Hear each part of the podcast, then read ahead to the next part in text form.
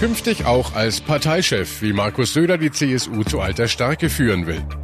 Der Fall Khashoggi, warum die Bundesregierung Rüstungsexporte nach Saudi-Arabien komplett stoppt. Und Problem Elektroschrott, wie wir ihn am besten entsorgen sollten. Besser informiert aus Bayern und der Welt. Antenne Bayern. The Break. Willkommen zum Nachrichtenpodcast von Antenne Bayern. The Break ist die Auszeit für mehr Hintergründe, mehr Aussagen und Wahrheiten zu den wichtigsten Themen des Tages. Es ist Montag, der 19. November 2018. Redaktionsschluss für diese Folge war 17 Uhr. Ich bin Antenne Bayern Chefredakteur Ralf Zinno. Bayerischer Ministerpräsident ist er schon, jetzt will er Horst Seehofer auch noch als Parteichef beerben. Erwartet worden war es ohnehin, aber jetzt ist es offiziell. Markus Söder kandidiert für das Amt des CSU-Vorsitzenden. Und nach der Wahlschlappe bei der Landtagswahl hat er da viel vor sich. Heute hat Söder im Landtag schon mal erläutert, was er anders machen will. Das heißt zum einen klare Abgrenzung zu radikalen Kräften wie der AfD, wie ich das seit einigen Monaten auch jetzt für die, für die Staatsregierung klar gemacht habe. Nicht hinterherlaufen, sondern stellen und auch klar Gegenkonzepte entwickeln. Und zum Zweiten aber auch die Herausforderung annehmen, beispielsweise die uns die Grünen stellen, uns davon auch inhaltlich nicht nur abzugrenzen, sondern klare Themen zu besetzen. Unser Bayern-Reporter für Landespolitik ist Hans Oberberger. Hans Söder spricht von klarer Abgrenzung. Wie will er das denn umsetzen? Naja, eigentlich will Söder das eher von der CSU her angehen. Er will nämlich wieder ein klareres CSU-Profil herausarbeiten, das allerdings etwas entrümpelt werden soll. Das Problem der CSU war ja, dass man in bestimmten Themen an die AfD, aber eben auch an die grünen Wähler verloren hat. Da will Söder ansetzen, verprellte Kernwähler wieder in den Schoß der Partei zurücklocken. Etwa Menschen, die in der Flüchtlingshilfe aktiv sind, aber zuletzt einfach von der CSU-Politik abgestoßen waren. Seelenarbeit hat Söder das heute genannt. Um das eigene Profil wieder zu stärken, will Söder die Basis stärker einbeziehen, zum Beispiel indem Mitglieder schneller und einfacher an äh, politischen Entscheidungen mitwirken können. Das alles soll dann in das neue, modernere Bild der CSU einfließen und die Partei langfristig, wie Söder betont hat, also erst in ein paar Jahren wieder zu alter Stärke zurückführen. Als CSU-Chef ist Söder dann ja nicht nur in Bayern vertreten, er muss auch in Berlin firmieren. Wie er die CSU da positionieren will, erläuterte er heute auch. Stabilität und konstruktives Miteinander im Regieren.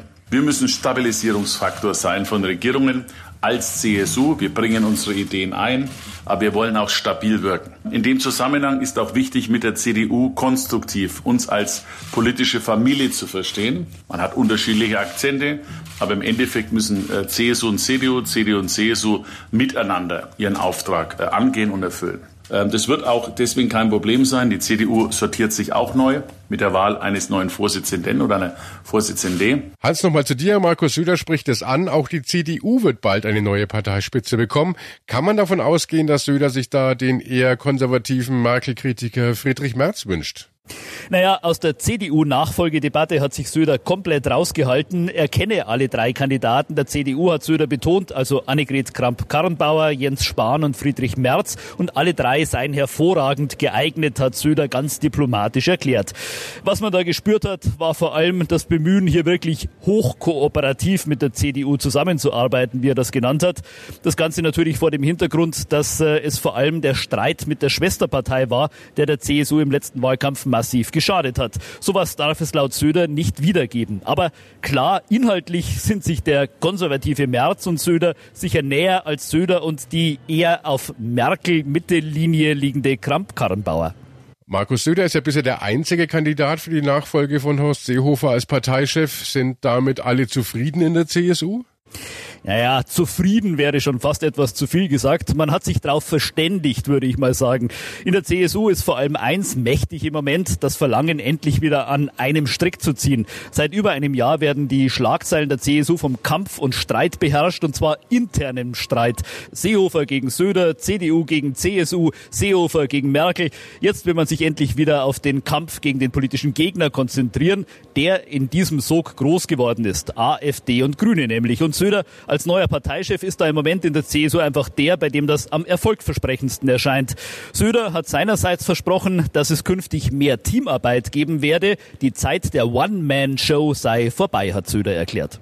Am 19. Januar soll der Wechsel an der Spitze auf einem Sonderparteitag vollzogen werden. Horst Seehofer will ja Bundesinnenminister bleiben und das dann voraussichtlich unter einem CSU-Chef Söder. Sind da nicht die nächsten Probleme schon vorprogrammiert? Ja, das Problem ist allerdings tatsächlich noch da. Äh, es ist zwar grundsätzlich nichts Ungewöhnliches, dass ein CSU-Minister mit einem CSU-Parteichef sich abstimmt. Das war ja auch bisher schon mit jedem anderen CSU-Minister so. Aber Seehofer als Innenminister und Ex-Parteichef und sein Ex-Kontrahent Söder als CSU-Chef, das ist dann natürlich nochmal was anderes.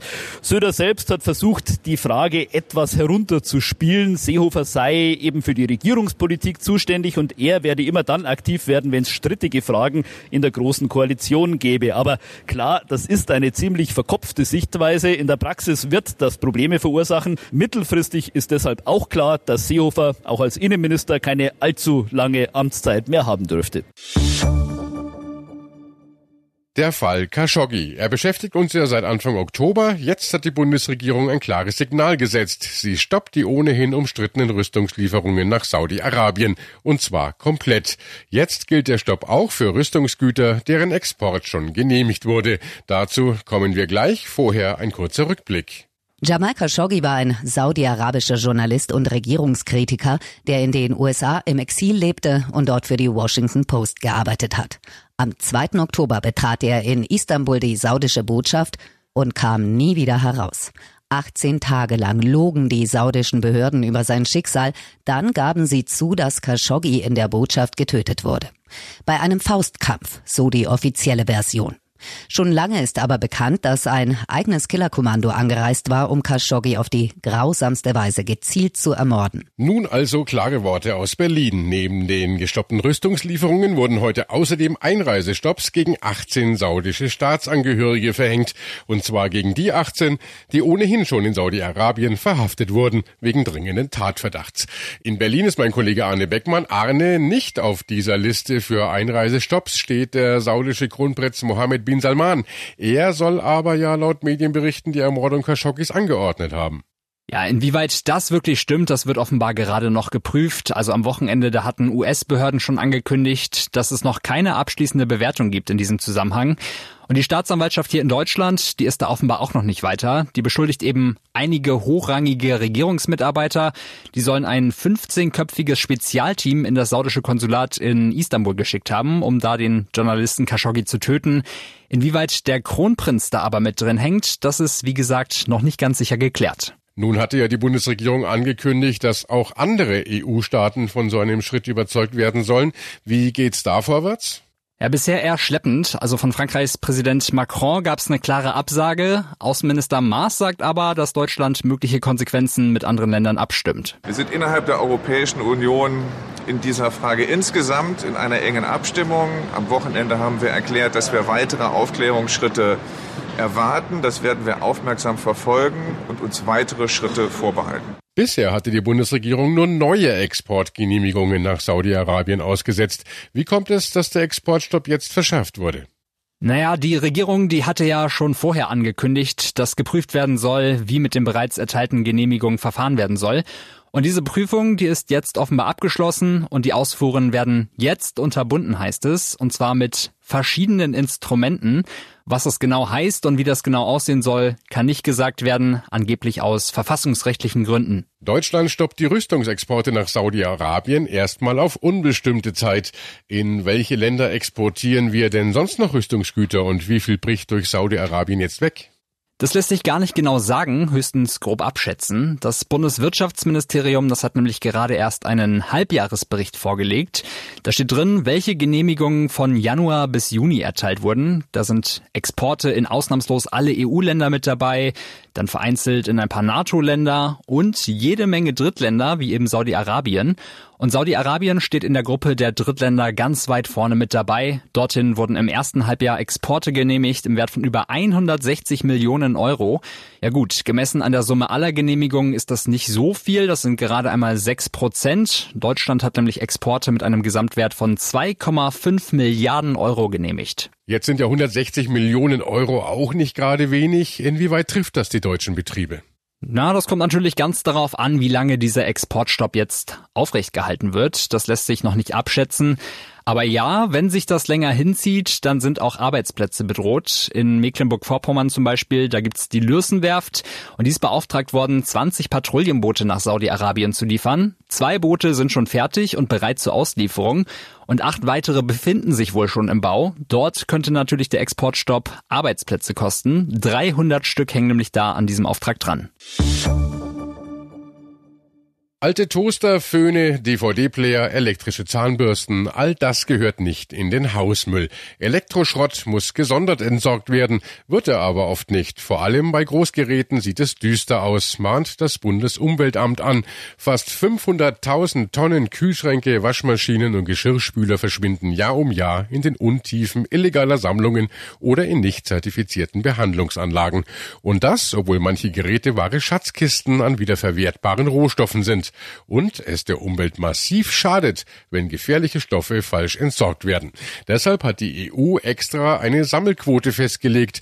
Cordula Senft in der Antenne Bayern Nachrichtenredaktion. Die Quote richtet sich ja danach, wie viel neue Geräte gekauft werden. In Deutschland sind das rund zwei Millionen pro Jahr.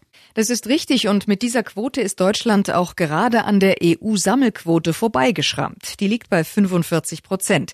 Heißt also, für jede Tonne Elektrogeräte, die verkauft werden, müssten eigentlich mindestens 450 Kilo Elektroschrott registriert werden. Und diese Quote steigt im kommenden Jahr. Heißt also, wenn die Quote erfüllt werden soll, muss sich was ändern. Und das fordert das Umweltbundesamt auch. Und das ist nicht nur wichtig für den Umweltschutz. Illegale Entsorgung ist nämlich eben auch eine enorme Ressource Ressourcenverschwendung. Viele Rohstoffe aus den Altgeräten wären ja eigentlich wiederverwertbar, aber eben nur dann, wenn sie richtig entsorgt werden. Und wie sollen die Menschen dazu gebracht werden, weniger Elektroschrott illegal zu entsorgen? Naja, die legale Entsorgung soll vereinfacht werden. Also zum Beispiel soll sichergestellt werden, dass Wertstoffhöfe gut erreichbar sind. Nicht nur von ihrer Lage her, sondern auch von den Öffnungszeiten. Also wenn der Hof von 9 bis 17 Uhr geöffnet hat, dann passt das eben vielen nicht, die im Büro arbeiten. Außerdem sollen wir Produkte wieder mehr wertschätzen. Die Produkte sollen eine längere Lebensdauer bekommen, indem sie weitergegeben oder eben auch mal wieder repariert werden, bevor sie gleich auf dem Müll landen. Und die Verbraucher sollen besser informiert werden über Rückgabemöglichkeiten von Altgeräten. Ja, und auch die Elektromärkte müssen ja ausgediente Geräte zurücknehmen. Ja, dafür muss ich nicht zwangsläufig ein neues Gerät kaufen. Große Einzelhändler und auch die Online-Händler müssen Kleingeräte ohne Murren und Knurren zurücknehmen. Das gilt für Geräte mit einer Kantenlänge von unter 25 Zentimetern. Da geht das ohne Kassenbon und ohne jegliche Verpflichtungen.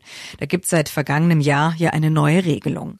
Viele Elektrogeräte sind aber größer, also eine Mikrowelle ist zum Beispiel schon fast doppelt so groß. Wenn der Händler die zurücknehmen soll, dann muss ein neues Gerät gekauft gekauft werden. Dann klappt das aber auch hier.